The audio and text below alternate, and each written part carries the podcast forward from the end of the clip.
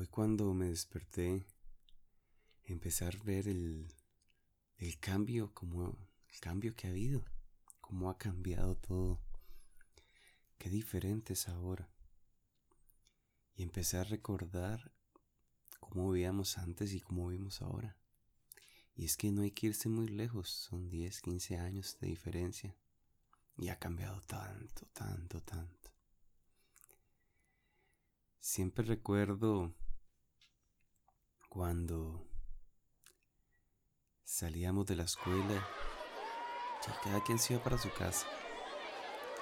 Y a veces los amigos los reuníamos y al lado abajo del, del Zen pasaba un riachuelo.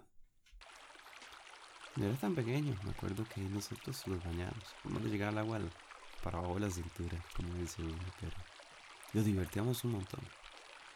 Cosas de niños, ¿verdad? Y un día de estos pasé caminando por esa parte y ver que el riachuelo ya prácticamente no existe. Que prácticamente fue destruido, porque no hay otra forma de decirlo ver que toda esa franja que estaba ahí rellena de bosques, pues hey, las personas la cortaron para aprovechar más, para sembrar o para tener más espacio, sin saber quién afectar una, una parte así. Y no solo me refiero a ese, sector, en la mayoría de lugares ha pasado lo mismo. Y se nos ha olvidado que, que el agua es uno de, los, de las necesidades más grandes del ser humano y algo que, debemos analizar y ver cómo cambiamos.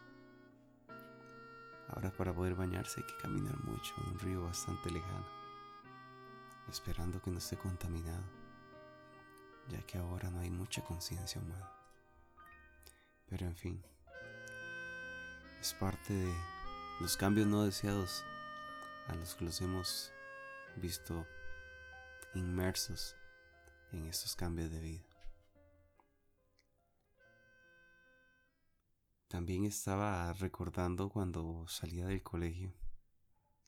A las 4 y 20 tocaban esa, esa campana y todos corríamos a montarlos al bus para volver a nuestras casas. Y más aún cuando eran martes y jueves, esos días eran increíbles porque eran mejengas. Y como dice uno, aunque uno fuera malo, el más malo de todos, pero uno era fiebre, y ahí estaba. Uno llegaba al bus, se apiaba, llegaba a la casa corriendo, tirando todo en la cama y unas cambiándose y saliendo en carreras para ir a llegar a la plaza.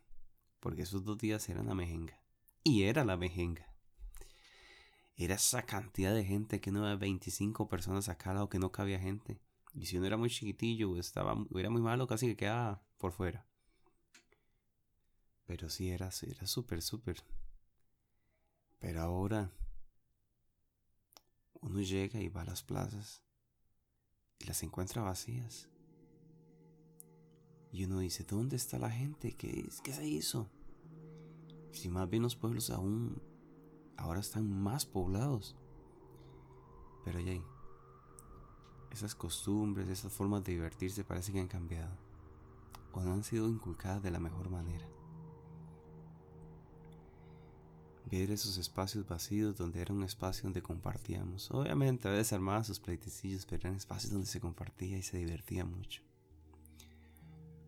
Ahora se comparte digitalmente. No estoy diciendo que sea mal, sino que hay espacio para todo. Pero los hemos equivocado en esa parte. Creo que nosotros no nos hemos adueñado de la tecnología, sino la tecnología se ha adueñado de nosotros. Y es parte de lo que tal vez debamos cambiar. Otra anécdota divertida era cuando jugábamos ladrones y policías. Ay, qué juegos esos, ¿ah? Y era que los reuníamos varios, no eran unos cuantos. Nunca se me olvida cuando empezábamos a dividirnos y empezar a correr porque los agarraban los policías. O uno de ladrón, ¿verdad? Huyendo. Y corra porque te agarran. Me acuerdo una vez que ya el juego se puso un poco tenso. Eran casi las 7 de la noche, muy oscuro. Y estos ladrones y policías se pusieron agresivos. y empezaron a tirar naranjas y limones. había un palo de limones ahí cerca y entonces cuando iban los policías atacándolos y los ladrones atacándolos, bueno, se puso agresivo el juego. Lo último que recuerdo fue que estaba en mi casa con un paño húmedo en mi cabeza. Ay, Dios. Y resulta que un policía se equivocó y en lugar de naranja tiró una piedra. Y adivine a quién le pegó en la cabeza. Qué juegos estos, ah. Pero bueno, son chascos del oficio que pasan. Nunca se me olvida tampoco el, carrito de madera del vecino. Ay, lo hacíamos, lo tiramos ahí por una peña que había, un bajito. Y corre y dele, y Dios guarde se rompiera el mecate porque perdía uno la dirección. Y nos pasó más de una vez y quedamos sembrados en una mata. Qué juegos esos, ah. Qué bonito recordar, ¿verdad? Dicen que recordar es enriquecer el alma. Los invito a cada uno de ustedes que están en sus casitas a recordar todas esas experiencias y anécdotas bonitas y compartirlas con sus amigos. Es bonito sacar momentos de nuestra vida para volver a nuestro pasado y reírnos de nuestras cosas, de nuestras tonteras, de nuestros momentos divertidos.